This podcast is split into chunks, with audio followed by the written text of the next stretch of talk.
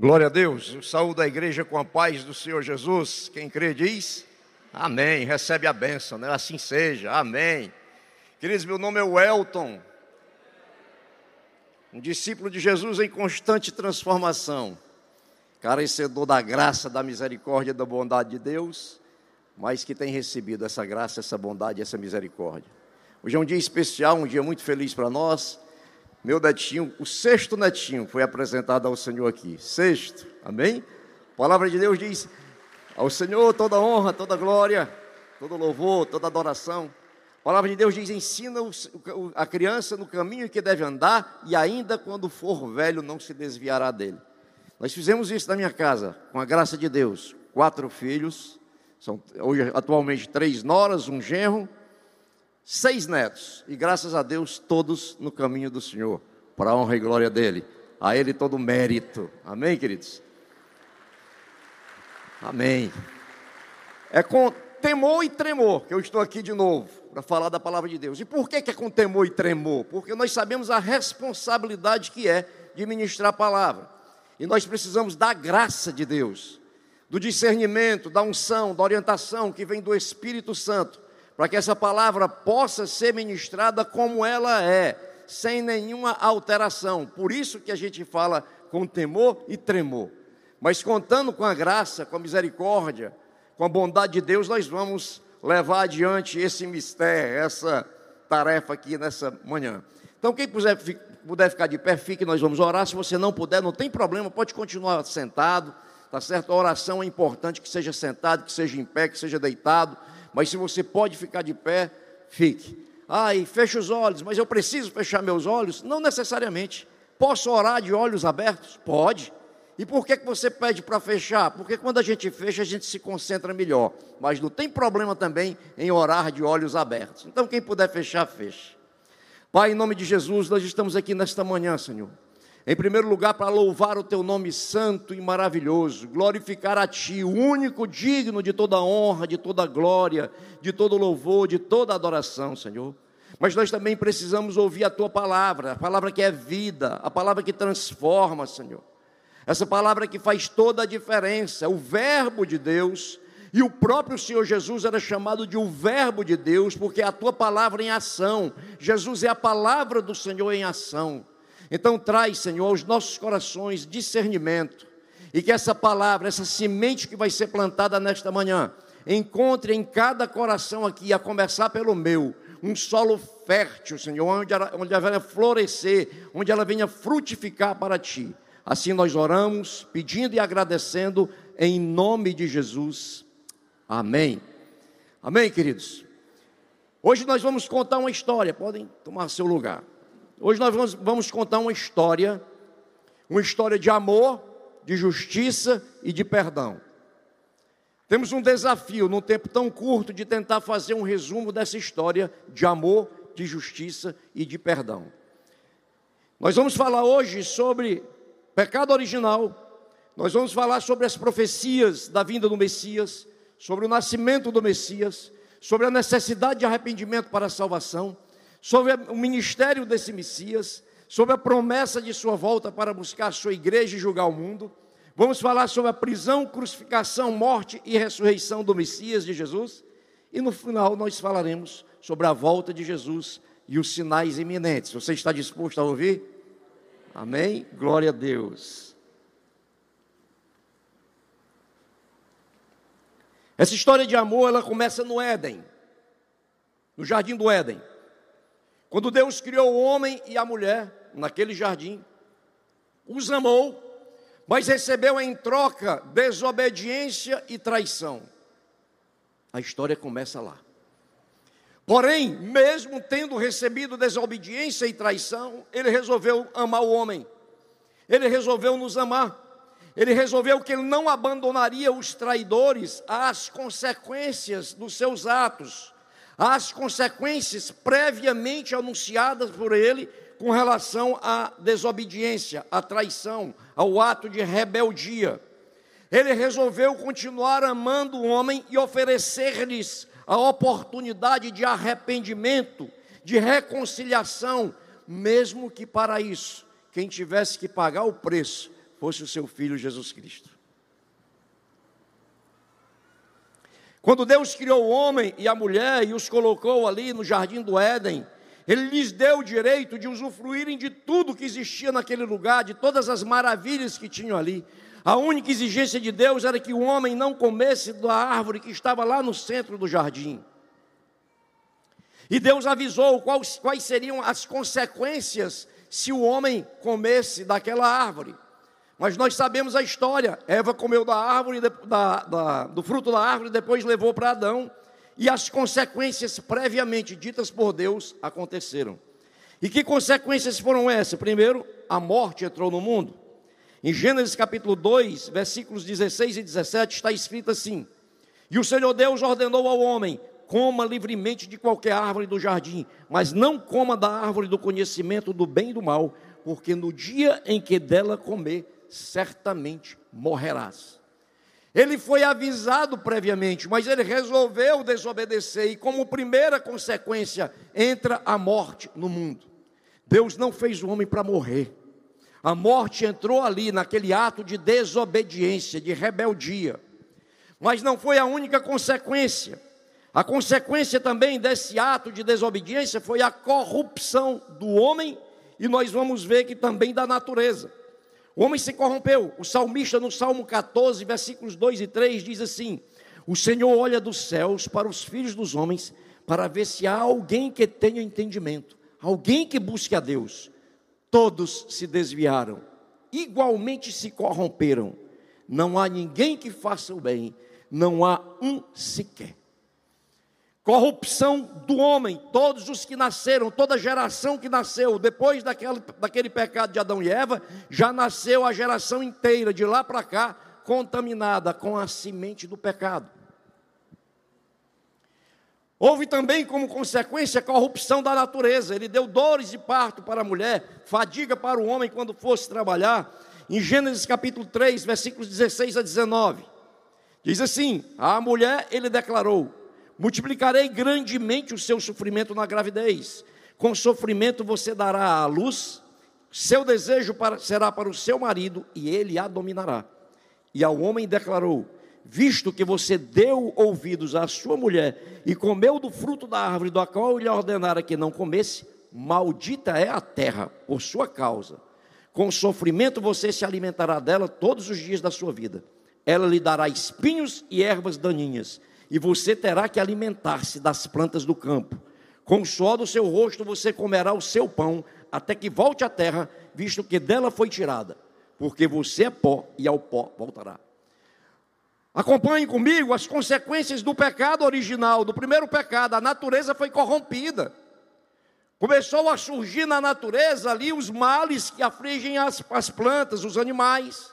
Tudo como consequência desse pecado original. Então, corrupção do homem, morte, corrupção do homem, corrupção da, da natureza, que vem num crescente de lá para cá, não diminui, só aumenta.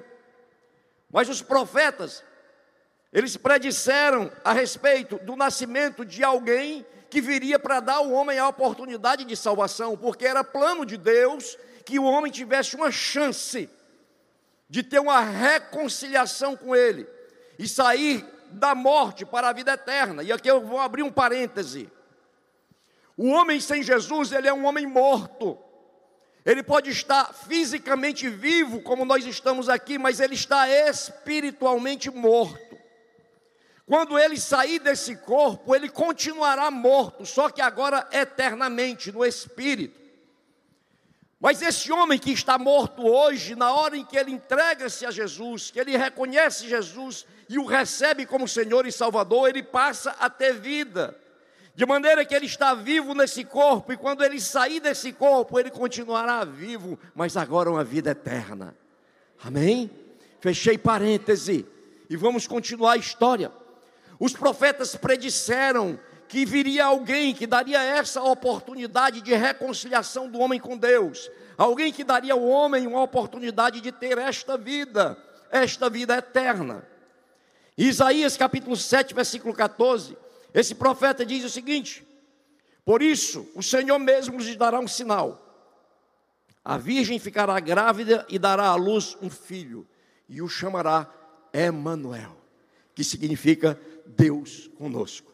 Os profetas diziam: vai nascer alguém, vai nascer um Messias, vai nascer um Salvador, ele vai nascer de uma virgem. E esse alguém é Deus, é Deus conosco, é aquele que vem para dar ao homem a oportunidade de salvação. Os profetas já diziam isso, profeta Isaías, profeta Jeremias e tantos e tantos outros profetas, 700 anos antes de Cristo, eles já estavam dizendo, dando esse aviso, sabe por quê, queridos? Porque Deus fala com o seu povo. A palavra de Deus diz que ele não faz nada sem antes revelar ao seu povo, aos seus profetas. Como ele é bom, como ele é maravilhoso. Ele avisa antes, ele previne, ele ensina. Mas nós temos o direito de obedecer ou não, aí entra na, na, na questão do livre-arbítrio. Então os profetas predisseram a vinda de Jesus e o que acontece logo em seguida, logo em seguida, séculos depois, cumpre-se a profecia de Isaías. Nasce Jesus. Você conhece o texto, mas nós vamos ler. Lucas 2, 1 a 7. Hoje você vai ler muita Bíblia. Lucas 2, 1 a 7. Diz assim: Naqueles dias, César Augusto publicou um decreto ordenando o recenseamento de todo o Império Romano. Este foi o primeiro recenseamento feito quando Quirino era governador da Síria. E todos iam para sua cidade natal a fim de alistar-se. Assim, José também foi da cidade de Nazaré da Galiléia para a Judéia, para Belém, cidade de Davi, porque pertencia à casa e à linhagem de Davi. Ele foi a fim de alistar-se com Maria, que lhe estava prometida em casamento e esperava um filho.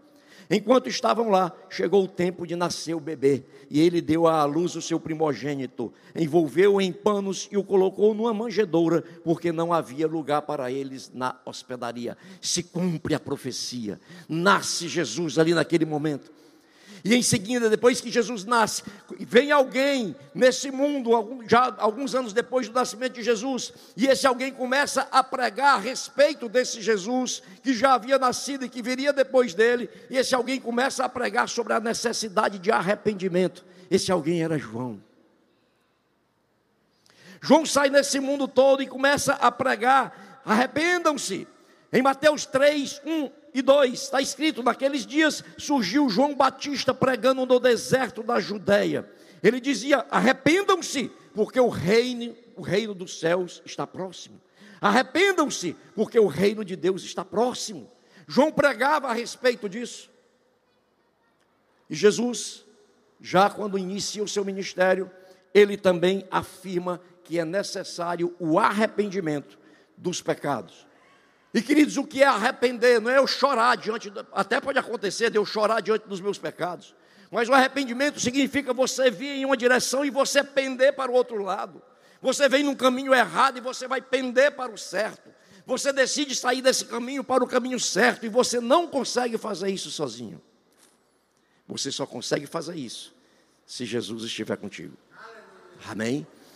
Então Jesus ele diz em Lucas 13, 1 a 3, ele diz, está escrito: naquela ocasião, alguns dos que estavam presentes contaram a Jesus que Pilatos misturara o sangue de alguns galileus com os sacrifícios deles. Jesus respondeu: Vocês pensam que esses galileus eram mais pecadores do que todos os outros por terem sofrido desta maneira? Eu lhes digo que não. Mas se não se arrependerem, todos vocês também perecerão. O arrependimento era uma necessidade era uma condição sine qua non para que houvesse uma salvação. Era uma condição essencial para a salvação, o arrependimento. E Jesus ele deixa isso de maneira muito clara. Todos perecerão, sem arrependimento todos perecerão, não tem exceção. E Jesus começa o seu ministério aqui nessa terra. Filho de Deus, assume a forma de homem, se humilha na forma de homem, sendo Deus e aqui, por amor ao homem, ele é humilhado, preso, torturado, crucificado, mas ressuscita. Vamos adiante. Ministério de Jesus realiza curas. Por onde ele chegava, ele curava as pessoas. Nós sabemos, quem já leu a Bíblia e quem já ouviu outras mensagens, certamente já viu dezenas de, de, de episódios onde Jesus curou. Jesus curou, vamos citar só alguns Jesus curou o leproso. Mateus 8, 1 a 3. Quando ele desceu do monte, grandes multidões o seguiram. Um leproso, aproximando-se, adorou de joelho e disse: Senhor, se quiseres, podes purificar-me. Jesus estendeu a, a mão, tocou nele e disse: Quero, seja purificado. Imediatamente ele foi purificado da lepra. Jesus curou a sogra de Pedro, Mateus 8, 14 e 15. Entrando Jesus na casa de Pedro, viu a sogra deste de cama, com febre, tomando-a pela mão, a febre a deixou, e ele se levantou e começou, ela se levantou e começou a servi-lo. Curas e mais curas. No seu ministério, Jesus também libertou pessoas oprimidas, possessas pelo diabo, foram libertas por Jesus. Nós sabemos que ele exorcizou um homem é, que era cego e mudo. Nós sabemos a história do exorcismo do, do homem de Gadareno, do endemoniado de Gadareno. Vamos acompanhar essa passagem. Diz assim: quando ele chegou ao outro lado, à região dos Gadarenos, foram ao seu encontro dois endemoniados que vinham dos sepulcros. Eles eram tão violentos que ninguém podia passar por aquele caminho. Então eles gritaram: Que queres conosco, filho de Deus? Vieste aqui para nos atormentar antes do devido tempo? A certa distância deles estava pastando uma grande manada de porcos. Os demônios imploravam a Jesus: Se nos expulsas, manda-nos entrar naquela manada de porcos. Ele lhes disse: Vão. Eles saíram e entraram nos porcos, e toda a manada atirou-se precipício abaixo, em direção ao mar, e morreu afogada. Os que cuidavam dos porcos fugiram, foram à cidade e contaram tudo, inclusive o que aconteceram aos endemoninhados. Toda a cidade saiu ao encontro de Jesus e, quando viram, suplicaram-lhe que saísse do território deles. Que coisa, queridos. A cidade acabou de presenciar Jesus expulsando uma casta gigantesca de demônios de um homem, um homem que não tinha corrente que conseguisse segurá-lo. A cidade acabou de tomar conhecimento de que aqueles demônios entraram numa manada de porcos, se lançaram ao mar, em vez dessa cidade procurar esse homem que era Jesus, esse Jesus que, que libertou aquele, aquele homem endemoniado, e adorá-lo, e buscar conhecê-lo, não, o que eles fizeram? Eles mandaram que ele saísse de sua cidade. Lamentavelmente, isso ainda acontece hoje. Muitas vezes, muitos ainda estão dizendo: Senhor, sai Sai daqui, vai para outro canto. Tá bom como tá. Lamentavelmente, essa realidade ainda acontece. Jesus, dentro do seu ministério, ele também ensinou. Ele ensinou. E o maior ensino dele, um resumo de tudo que ele ensinou, você pode ler no Sermão do Monte, ou no Sermão da, da Montanha, que nós não vamos ler, porque são os três capítulos do Evangelho de Mateus, mas que vale a pena você ler o sermão da montanha, o sermão do monte. Falando sobre esse sermão, Mahatma Gandhi disse o seguinte: abre aspas, se toda a literatura se perdesse e só se salvasse o sermão da montanha, nada estaria perdido. Está completo o ensino de Jesus naquele sermão, no sermão da montanha. E Jesus, dentro do seu ministério, então, ele curava, ele libertava, ele ensinava. Em seguida, na nossa história, dando prosseguimento à nossa história, Jesus, no seu ministério, fazendo tudo isso, até que ele afirma que ele seria morto por amor a nós, para a remissão, para o perdão dos nossos pecados, mas que ele ressuscitaria e que ele voltaria um dia para buscar a sua igreja. Mateus capítulo 20, versículos 17 a 19. Enquanto estava subindo para Jerusalém, Jesus chamou em particular os doze discípulos e lhes disse: Estamos subindo para Jerusalém. E o filho do homem será entregue aos chefes dos sacerdotes e aos mestres da lei. Eles o condenarão à morte e o entregarão aos gentios para que zombem dele, o açoitem e o crucifiquem. No terceiro dia ressuscitará. Aleluia. Jesus previne Lembra-se que nós dissemos que Deus não faz nada sem avisar antes para o seu povo? Ele preveniu, ele avisou o seu povo. Isso vai acontecer comigo. Ele avisou os seus discípulos.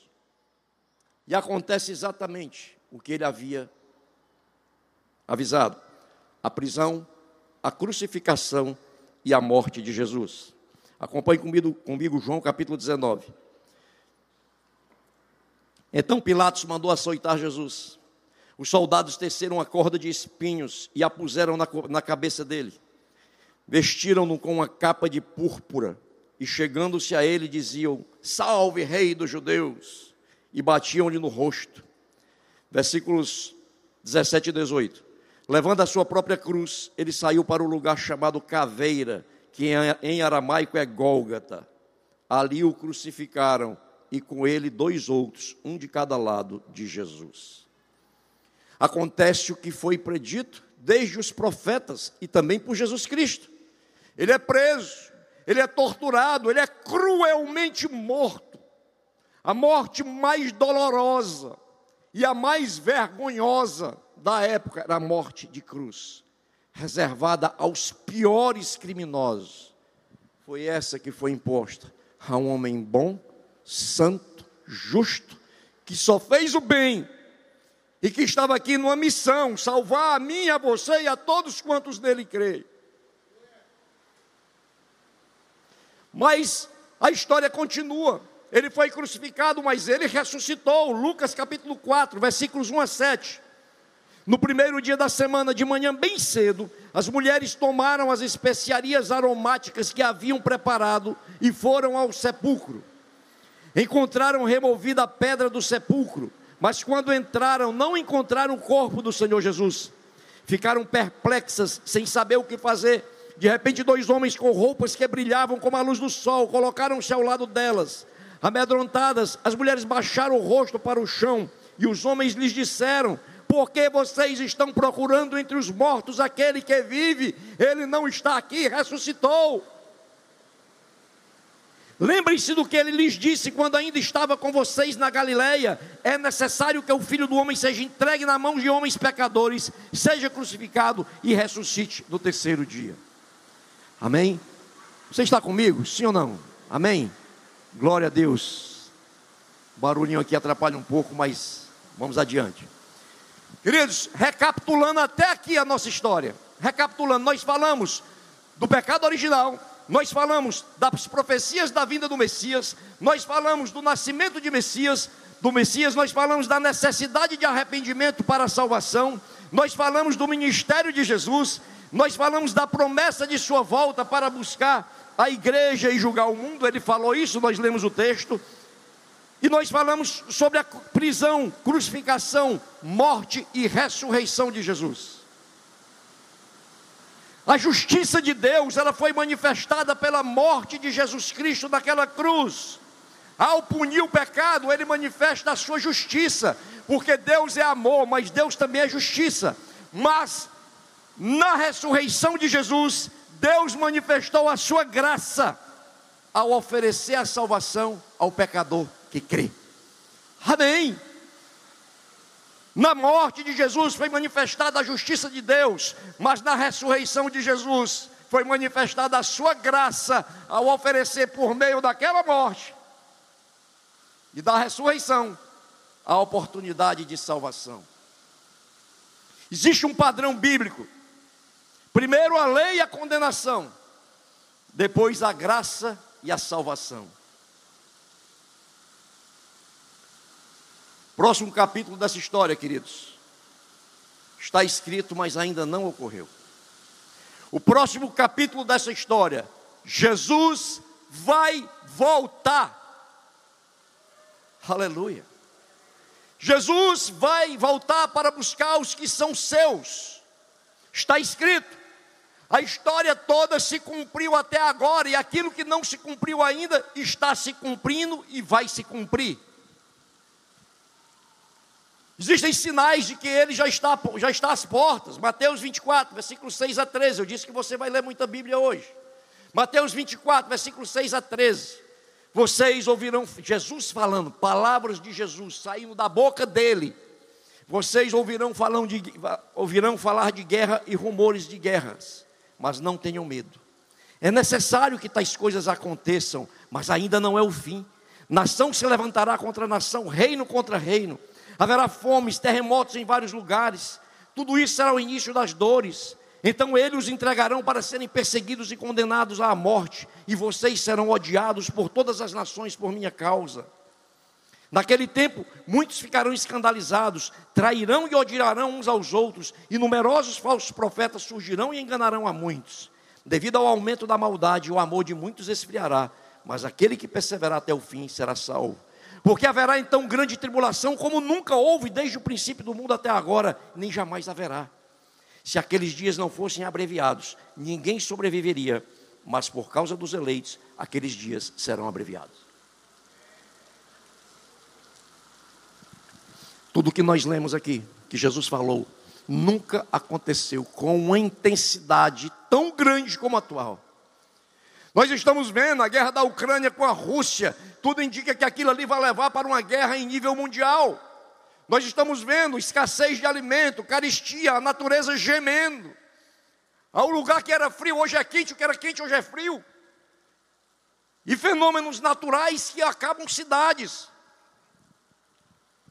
Tudo isso que Jesus falou, a maldade aumentando num, nível que não dá para descrever. Jesus ele está às portas, queridos. Nós vimos na nossa história, nós chegamos até a ressurreição, mas no próximo capítulo é a volta dele. É o próximo capítulo, queridos. É hora de acordar, igreja. É hora de acordar. Romanos 13, 11. Está escrito: chegou a hora de vocês despertarem do sono, porque agora a nossa salvação está mais próxima do que quando cremos. Amém. A nossa salvação agora está mais próxima do que quando cremos. Efésios 5,14, por isso é que foi dito: Desperta, ó tu que dormes, levanta-te dentre os mortos, e Cristo resplandecerá sobre ti. 1 Tessalonicenses 5,6: Portanto, não durmamos como os demais, mas estejamos atentos e sejamos sóbrios. Ah, queridos, não dá para viver mais um evangelho sem levar em consideração também isso que está acontecendo, e sem levar em consideração a mensagem da salvação e da volta de Jesus. Toda a palavra de Deus ela é maravilhosa, ela fala de vida em família, ela fala de, de saúde, ela fala de tudo, enfim.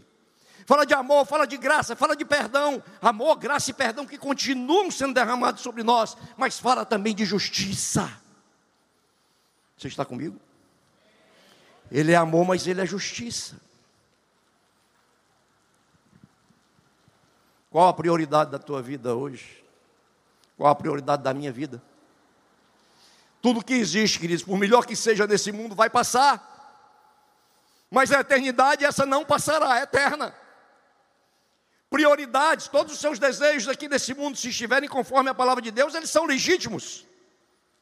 Mas como a Bíblia diz, aonde está o teu coração, está o teu tesouro. Onde está o teu coração? Onde está o meu coração? Em conquistar bens? Em ter mais ter e ter e ter? Ou está em Jesus, em primeiro lugar. Nada errado se eu lutar para conquistar bens, eu até luto, eu luto. Mas os meus olhos continuam firmes nele em primeiro lugar. Aleluia. Ele vai voltar. E antes da volta dele, nós vimos que ele, vai, que ele fala de uma grande tribulação. Em Marcos capítulo 13, versículos 19 e 20, porque aqueles, aqueles serão dias de tribulação como nunca houve, desde que Deus criou o mundo até agora, nem jamais haverá. Se o Senhor não tivesse abreviado tais dias, ninguém sobreviveria, mas por causa dos eleitos, por Ele escolhido, Ele os abreviou. Lucas 21, 11: haverá grandes terremotos, fomes e pestes em vários lugares, e acontecimentos terríveis e grandes sinais provenientes do céu. Estejamos alertas, queridos, alertas. Não interessa se você, eu já falei isso outra vez, não interessa se você crê no pré-tribulacionismo, no pós-tribulacionismo, até nem crê nisso. Se você é pré-tribulacionista e acha que vai ser arrebatado antes, amém. Mas saiba que até chegar o momento da grande tribulação, a tribulação vai sendo grande. Entendeu o trocadilho? Até chegar o momento do ápice, coisas acontecerão que o aperto vai aumentar. Jesus nos disse quem é o inimigo e ele nos deu os equipamentos necessários para vencê-los. Em Efésios capítulo 6, eu não vou ler por uma questão de tempo. Mas em Efésios capítulo 6, ele fala da, Paulo fala sobre a armadura de Deus. Anote e leia. Nós temos todos os equipamentos para vencer o inimigo. Você não consegue vencer uma batalha se você não souber contra quem você está lutando. E lá em Efésios capítulo 6, Paulo diz contra quem nós estamos lutando. Não só diz contra quem nós estamos lutando, como coloca à nossa disposição todo o equipamento necessário para entrar nessa luta já vitoriosos. Aleluia. Não precisamos ter medo, queridos, apesar de tudo que está dito, apesar de toda a tribulação que a gente sabe que vai acontecer antes de Jesus voltar. Não precisamos ter medo, mas devemos estar em comunhão com o nosso Senhor Jesus Cristo, porque senão nós vamos sucumbir. Você está tá entendendo, amém? Se você não estiver fortalecido espiritualmente, você não vai aguentar, você não vai resistir daqui para frente. Não precisamos ter medo, mas precisamos ter os olhos fitos em Jesus. Hebreus 12, 2. Tendo os olhos fitos em Jesus, autor e consumador da nossa fé.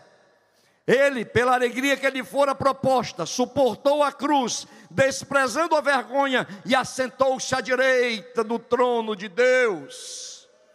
Olhos fitos em Jesus, queridos, tire os olhos da tempestade. Foi por isso que o discípulo afundou lá no barquinho. Quando ele olhava para Jesus, ele caminhava sobre as águas. Quando ele olhou para a tempestade, ele afundou. Olhos fitos em Jesus, visão espiritual. Nossa batalha é na mente, é no espírito. Quando algo vier querer tirar você do foco, você volta para o foco. Não precisamos ter medo, sabe por quê? Porque ele sempre cuidou dos seus nas tribulações. Cuidou de Noé e da família dele no dilúvio. Gênesis 7, 17 a 24. Vou ler bem rapidinho por conta do tempo. 40 dias durou o dilúvio sobre a terra, e as águas aumentaram e elevaram a arca acima da terra. As águas prevaleceram, aumentando muito sobre a terra, e a arca flutuava sobre a superfície das águas. As águas dominavam cada vez mais a terra e foram cobertas todas as montanhas debaixo do céu. As águas subiram até quase sete metros acima das montanhas. Todos os seres vivos que se movem sobre a terra pereceram. Aves, rebanhos domésticos, animais selvagens, todas as pequenas criaturas que povoam a terra e toda a humanidade pereceu. Tudo que havia em terra seca e tinha nas narinas o fôlego da vida morreu todos os seres vivos foram exterminados da face da terra, tanto os homens como os animais grandes, os animais pequenos que se movem rente ao chão e as aves do céu foram exterminados da terra. Só restaram Noé e aqueles que estavam com ele na arca, e as águas prevaleceram sobre a terra 150 dias, no meio do dilúvio, queridos, no meio de uma tribulação que foi a primeira sem precedentes, acabou com tudo. Mas mesmo assim, aqueles de Jesus estavam guardados na, na arca. Jesus cuidou deles. Certamente não estavam numa situação tão confortável, uma arca cheia de, cheia de animais. Com certeza não tinha um cheiro agradável. Não tinha uma situação de conforto, mas tinha segurança e nada faltava.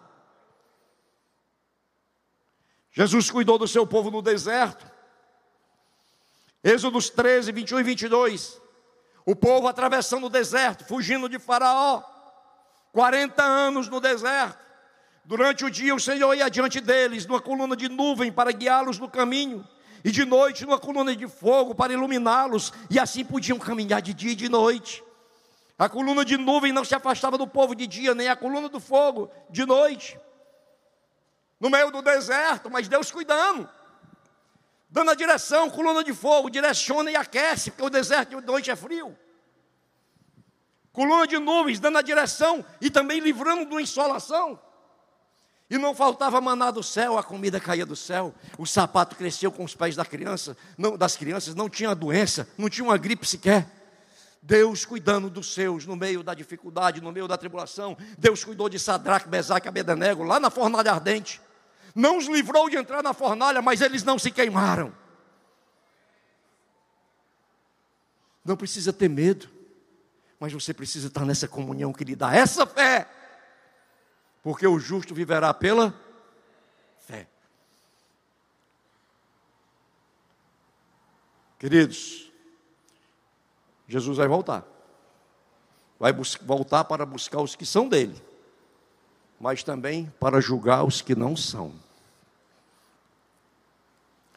Os que são dele estarão sempre com ele, mas os que não são dele serão lançados no lago de fogo e de enxofre. Mateus 25, 31 e 34, e o versículo 41 diz o seguinte: Quando o filho do homem vier em sua glória com todos os anjos, assentar-se-á em seu trono na glória celestial. Todas as nações serão reunidas diante dele e ele separará umas das outras, como o pastor separa as ovelhas dos bodes, e colocará as ovelhas à sua direita e os bodes à sua esquerda.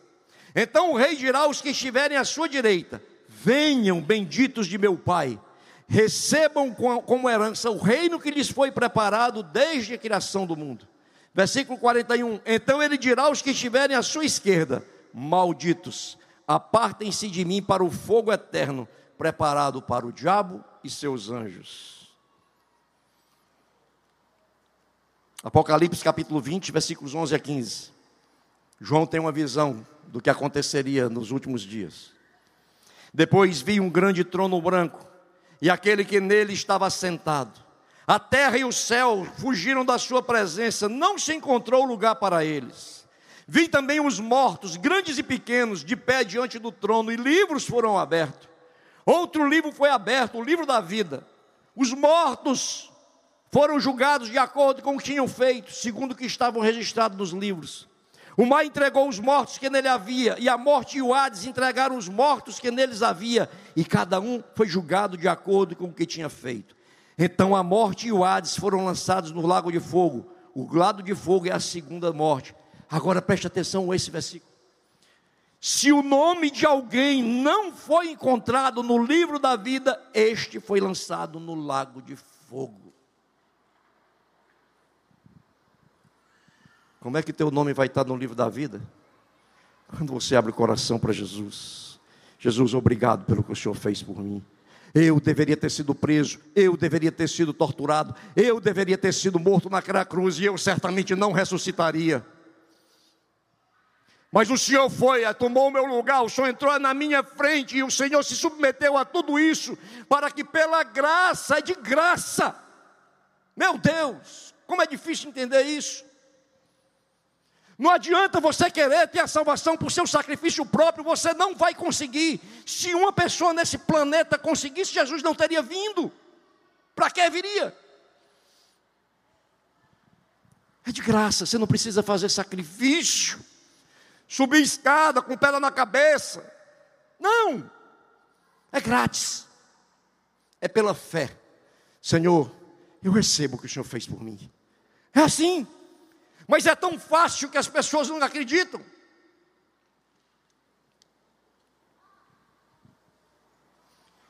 E você sabe o que é que vai acontecer com os que estão no livro da vida? A situação é outra.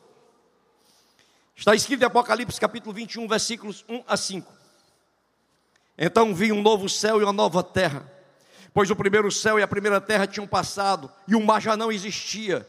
Vi a cidade santa, a nova Jerusalém, que descia do céu, da parte de Deus, preparada como uma noiva adornada para o seu marido.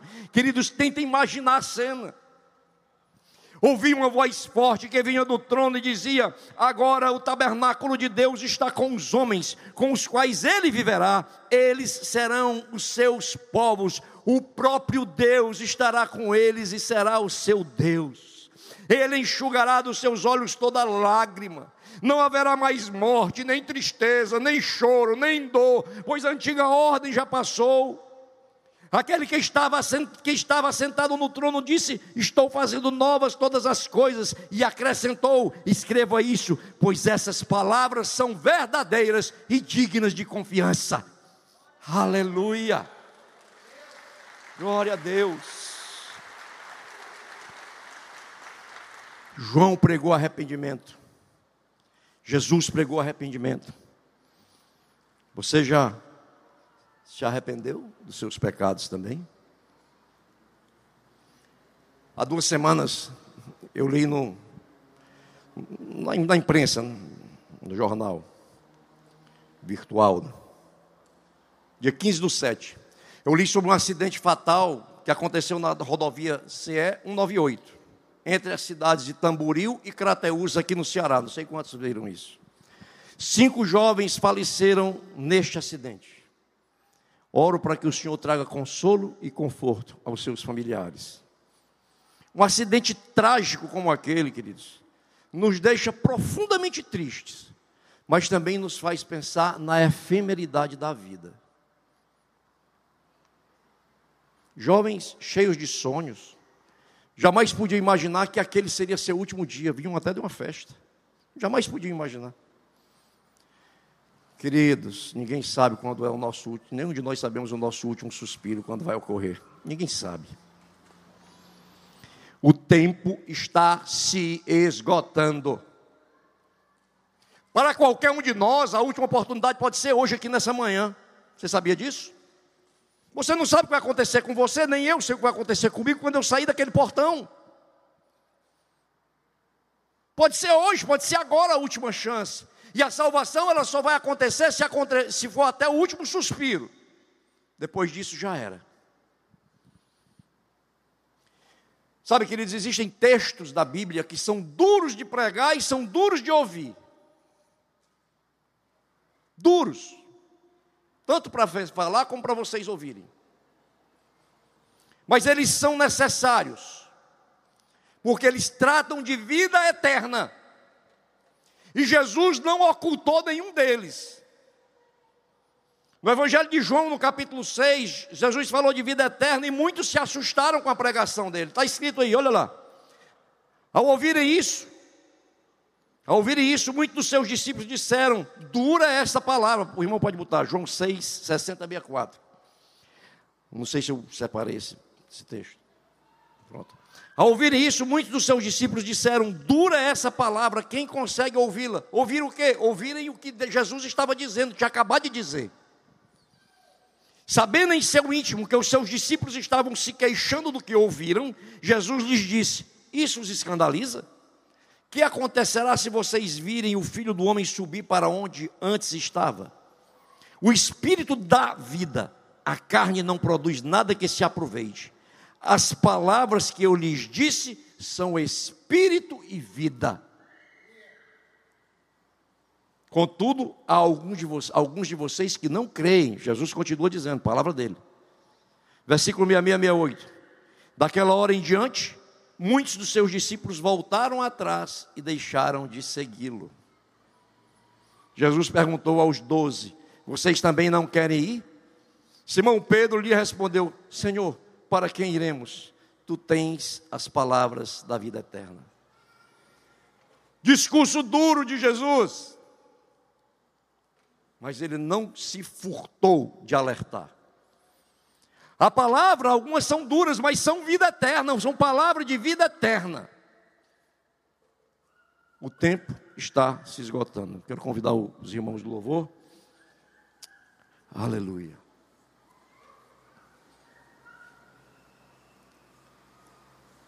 Palavra de Deus é vida, ela é viva e eficaz mais afiada do que uma espada de dois gumes, que separa alma e medula, junta e espírito. Ela é sobrenatural. Eu sei que Deus fala com você, Deus fala comigo através da palavra, que seja ministrada audivelmente, como está sendo agora, que seja na tua leitura. É a voz de Deus, é a boca de Deus. É a semente que é lançada, agora é o teu coração, o solo que tem no teu coração vai definir se essa semente cresce Está lá na parábola do semeador. Ou se ela vai queimar, ou se ela vai realmente germinar, florescer e frutificar. Eu quero que você escute esse, esse hino. É um hino da harpa cristã. O autor desse hino é Emílio Conde. Lá na década de 40, talvez 50, ele nasceu em 1903, 13, por aí. Um hino bem antigo. Mas esse homem de Deus compôs pelo menos oito hinos da harpa, inspirados pelo Espírito de Deus.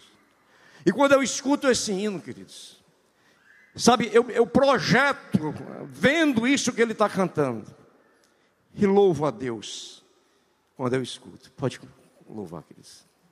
Preste atenção na letra.